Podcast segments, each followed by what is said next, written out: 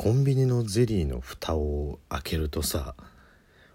覚えたてのブリッジをどこまでできるか頑張ってる小学生みたいな感じになるじゃん。ぐるんって。あれがなんとかなんないかなって思うんだよね。でさプリンはまだいい。プリンはまだいいんだけどゼリーなんだよ。ゼリーはその「ねえママ見てこんなにできる」みたいな感じのあのブリッジしたみたいにくるんってなっちゃうし必ず2滴ぐらい汁がこぼれるじゃないですか。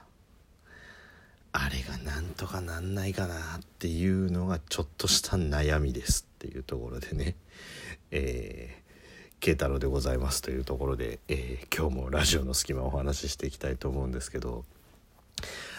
そうなんですよ。あのコンビニに売ってるそのゼリーとかあの、まあ、プリンとかってあるじゃないですか。ちょっと大きめの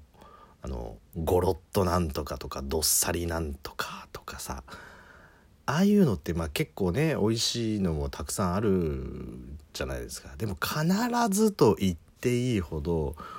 こうピーって開けるともうなんかもう我慢できないっていうね我慢できないっていう子たちが23滴ピピピピってこう飛ぶじゃないですかなんかあの処理をどうお考えなんだメーカーさんはと だってですよ信玄餅ですら信玄餅ですらもう粉がこぼれるということは想定済みですっていうところであの風呂敷っぽい袋があるわけじゃないですか。ね、であそこに広げてお召し上がりくださいと。なぜならだってこぼれるのは防げないからっていうね。でもあのゼリーちゃんたちに関してはそういった配慮が一切ないわけじゃないですか。だからこうまあいいですよ。こう家で食べる分にはまだね上品にお皿なんか乗せちゃえばいいかもしれないですけどこれが例えばこうなんかゼリー食べたいっつって車で買ってこられちゃった時とかね。こうやって絶対ピチョピチョってなっちゃうじゃんっていうさなんかピチョロピチョジロピチョザブロぐらいまでは飛んでくわけじゃないですか。もう名前つけちゃうけど。でこうピッてやるともうピチョロピチョロが洋服にピチョジロがズボンにピチョザブローが前のシートにみたいな感じにピチョピチョピチョってこう飛ぶっていうね。もしくはそれを防ぐためにはそーっと開けてまるで日本酒がなみなみ継がれてるかのごとくこうフッとやんないと回避できないっていうあのゼリーのね構造。まだねあのほらプリンってそんなにこうなんていうのかしるしるしくないじゃないですか。なんかもうちょっとさジューシーとかっていう言葉選べたんじゃねえの？しるしるしくってなんだよって話なんですけどだからまだプリンの方が固めだからこうそのあれは少ないんですよね。まあとはいえプリンにせよゼリーにせよまあこうずっとこうねやってもうあれですよもう小学生が得意になってるブリッジブリッジの状態になってるその紙もどこに置くかっていうこともちょっとねやっぱこう食品メーカーさんもちょっとご配慮いただけるとって思うじゃないですか。ねこうテーブルの上にポンとゼリーを出された時ってもうそれをペロンと剥がしちゃった時にこうどこに置くかっていうことでねあのちょっとゼリーに対するワクワク感よりこれどうしたらいいんだよみたいな感じの気持ちの方がちょっと増えちゃうわけじゃないですかましてやお客様の家ってやった時とかね。まあねこうプロ級の方は、まあ、ライセンス持ってる方はねこうピーってやってあの途中の最後のところ残し残しときゃいいじゃねえのっていうね感じになってるとは思うんですけどでもどうせだったらやっぱこう全部剥いた状態でこうねこう見通しのいい状態でゼリーを食したいじゃないですか。だからあのベロベロベロベロっとなっちゃうところとあとねもうやっぱりこう汁が飛ぶっていうところね。あれを何とかしてほしいなっていうところを、今日つくづく思ったっていうところで。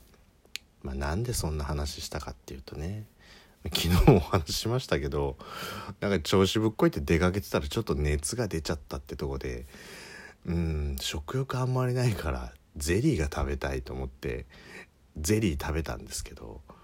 なんかねそんな感じになっちゃったんですよ。これいずれもねあのコンビニに売ってるシリーズだったんですけど僕が食べたのは杏仁豆腐と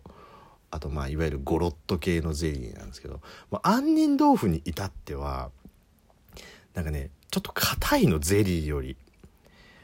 だからちっちゃめのスプーンを作ったのほらなんつうのコンビニについてるプラスチックのスプーンってちょっとちっちゃいじゃんでもことのほかザクって入ってさグンって持ち上げちゃうとこれてこの原理でグンって持ち上げちゃうとスプーンの上に乗り切らない量の杏仁が乗っかっちゃうわけですよ。ででなんかこうブンって乗っけた瞬間にあやべやりすぎたみたいな感じで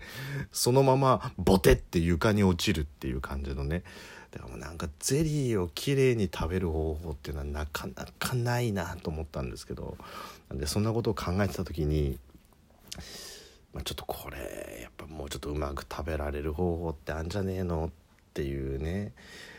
言うても今こうほらペットボトルだったりとかねいろんなこういうそのものってより食べやすくとかあと何て言うんですかこうイロハスとかだとこう飲んだ後片付けやすくみたいな感じであったりとかするじゃないですか。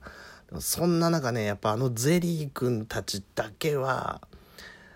やっぱねこう変わってない気がするんだよね。うんまあ、どうして言ってほしいってわけじゃないんですけどただあのつゆ飛んじゃう問題とあの小学生が得意げにブリッジしちゃうあのブリッジ現象はなんとかちょっとしていただけるといいなっていうところでね。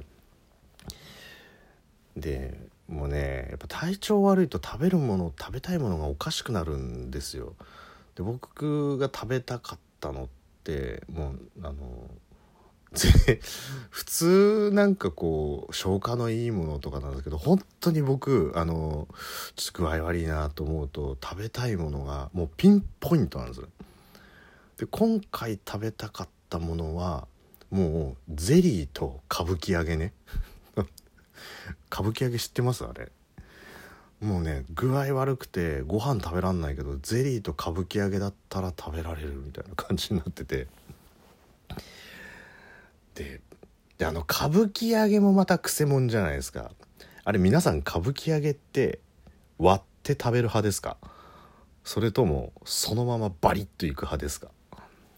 僕はちなみに割って食べる派なんですよ。で割るのも上からげんこつえいって割るタイプとえっ、とこう何て言うんですか？板を割るようにこう両手でパキパキパキパキって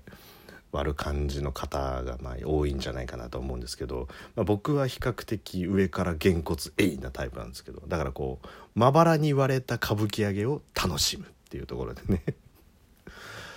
はい、でもあれそのまばらに割れた歌舞伎揚げの方がちょっと小粒になって食べやすい分破片が多くなっちゃうんですよね。だからその破片が多いのを最後ザラザラザラって食べるのかどうかっていう問題もまあ出てくるんですけどまあでも僕はちっちゃくして食べたいなと思うんですけどあれ割らずに食べるには何だろうちょっと挑戦的な感じですよね。あのそのまま食えるもんなら食ってみろよみたいな形してると思いますねあの若干の湾曲。普通せんべいって真っ平らじゃないですか。真っ平らだから口の中に入れてパキンってなるけどあれ湾曲してるししかもなんかなんつうんですかあの表面がこう最近のアスファルトの表面みたいな感じになってるじゃないですか。なんかゴリゴリゴリゴリゴリってなってて。だからなんかうかつな食べ方すると上顎やるぞみたいな感じになっててね。だもうそこがちょっと微妙なところだと思うんですけどあれをこう僕ね多分ね子供の頃からあれをそのまま食べた記憶がないんですよ。大体割って食べてる感じだよな多分。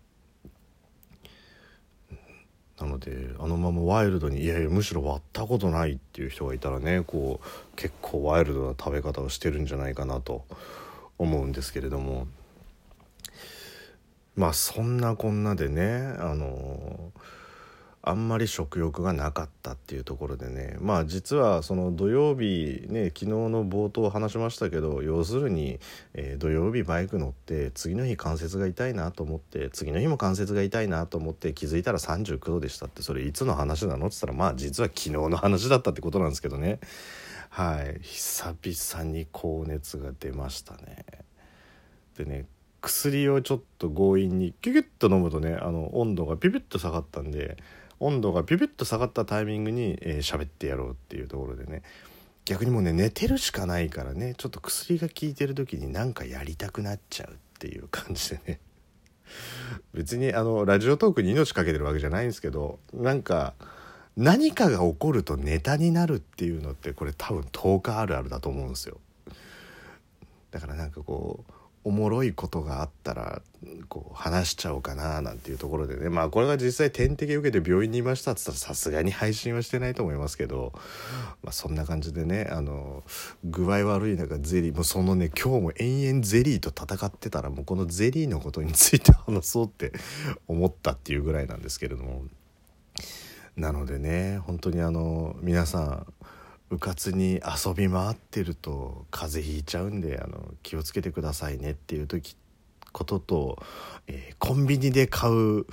ゼリーについてはねあの3兄弟の汁が飛ぶっていうこととあのブリッジ現象には十分、えー、お気をつけてお召し上がりくださいということで、えー、なんてことない。ただただ